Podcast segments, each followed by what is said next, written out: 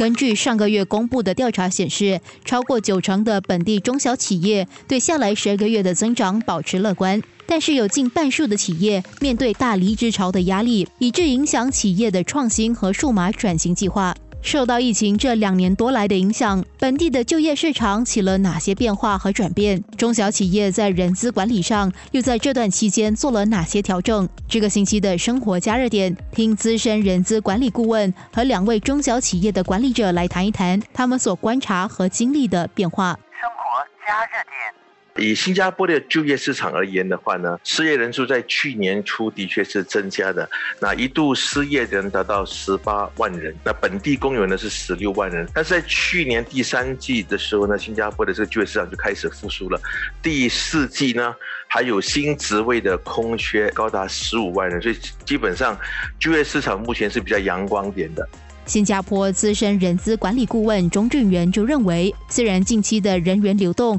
有增加的趋势，但是对企业而言，这不一定是件坏事。公司里面呢有人员的流动呢，或多或少呢对工作流程当然带来压力，但它不完全是负面的。那为什么这样讲？因为当一个企业损失员工之后呢，企业就有机会呢去重新检讨一下它的核心流程是什么，这份职务的意义是什么，能不能寻求科技的辅助等的帮助了哈。所以随着疫情的这个缓解，对吗？企业呢免不了会受到人员流失的影响。这个时候呢，企业就要重新检讨了，员工呢对于新加家庭工作的考量、职位的这个稀缺啦、薪金市场的反弹等等，都是接下来企业要面对的问题。商务物流车辆供应公司 Skylinks Group Holding 集团总裁沈文德就总结了这两年公司遇到的人力资源变化。自从疫情来了以后啊，市场首先呢，不管是企业主还是员工啊，面对的是一个非常恐慌的状态，因为这是一个百年一遇的一个黑天鹅事件啊！突然间，呃，这么大一个病毒，全世界范围之内这样爆发出来呢，各个国家用不同的措施来应对啊，有些是封城，有些是说。在家做工，就是面对着很多的不确定性，对这个情况有所了解了之后呢，变得开始去尝试适应它。然后呢，对于新加坡呢，它主要面临非常的依赖于资源，而人力资源是在企业运作的过程中非常重要的一个环节。当边境封锁了之后，就变成供不应求。在疫情的这两年的时间里面呢，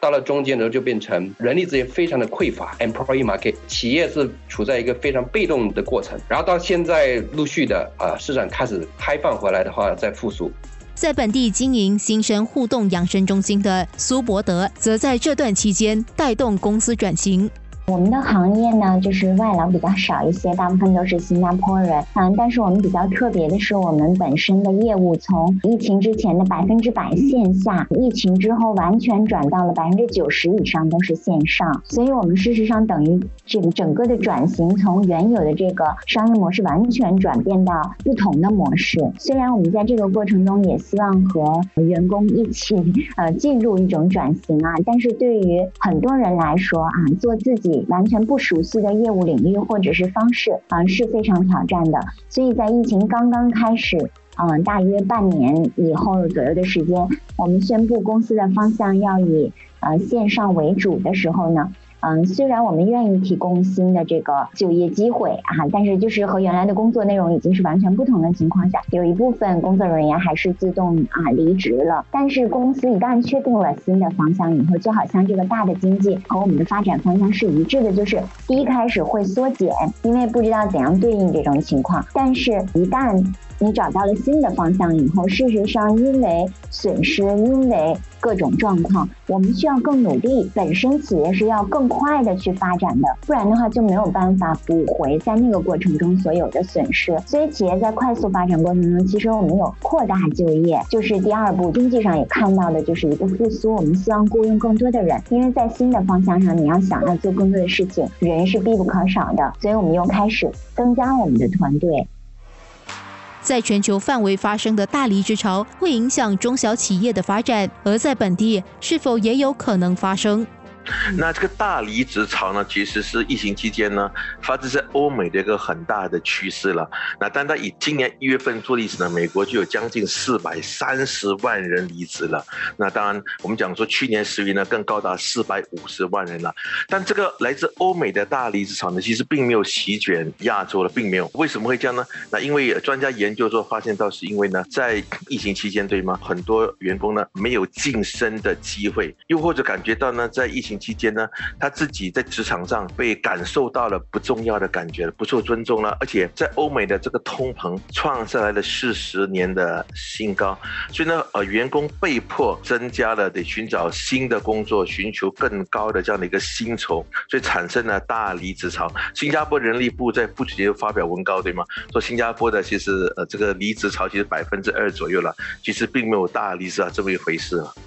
当前经济复苏是否是换工作的最佳时刻？其实呢，走不走是一个很个人的问题了。但是就从职业规划角度来讲，对吗？单单为了一点小钱，就加那一两百块，对吗？就离职肯定是不理智的了。那职场专家就指出了，那你离职要基于下面六个理由，才是一个比较正当的离职理由了。一个就是福利真的有很大幅度的改善，啊，新工作呢能够改变你的工作和生活的平衡。新工作可以提升你的幸福感，它又和你的生命理念是相符的。又或者是新工作里面呢，增加了新职务的技能，那工作是比较稳定的，有保障的。这个就是呢，这个机构呢是比较多元化的，有包容性的。通常如果你离职呢，符合这六个条件的话呢，就代表你的离职正确，选择是正确的。那都单单只是为了钱去辞职的话呢，我觉得是比较不明智的。企业管理者又是如何看待人员的离开和留下？当然，其实，在职场里面，这个 peer influence 啊，是肯定有影响的。只是在于说，走与不走，对他带来的影响是福利呢，是个人晋升的空间呢，还是因为只是一个很表面的，因为别人的举动而带来的影响？仁者见仁，智者见智了。本身或许疫情呢，是带来一定的